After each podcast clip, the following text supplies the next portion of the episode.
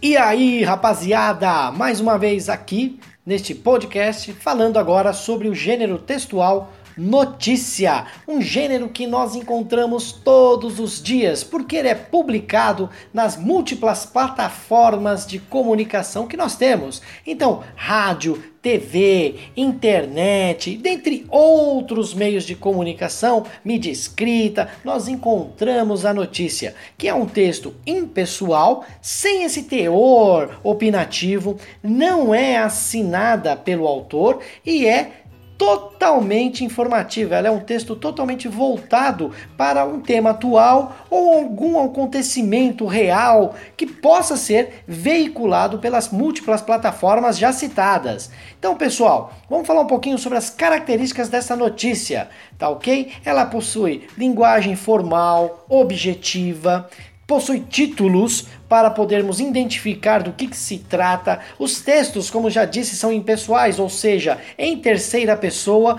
com um discurso direto e retratando sobre fatos atuais e reais. Essa notícia ela é estruturada da seguinte forma: nós temos de primeira mão o título principal da notícia. Esse título é aquela ideia de trazer a manchete, ele vai sintetizar, resumir o que será abordado, qual tema será abordado dentro do texto. E por fim, vem um outro título um pouquinho menor que auxilia o entendimento desse título principal, desse título que tem maior evidência.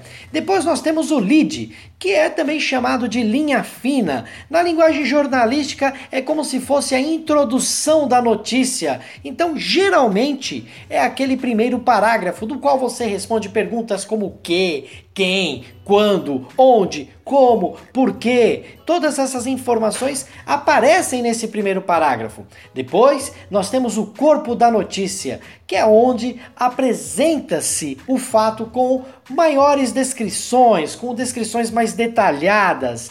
E depois eu quero chamar a sua atenção para que você não confunda a notícia com a reportagem. Porque a reportagem e notícia são textos jornalísticos. Porém, a reportagem ela é um texto mais pessoal, é um texto que expressa a opinião e também é assinada pelo repórter. Tá ok, galera? Espero ter ajudado e te encontro na próxima.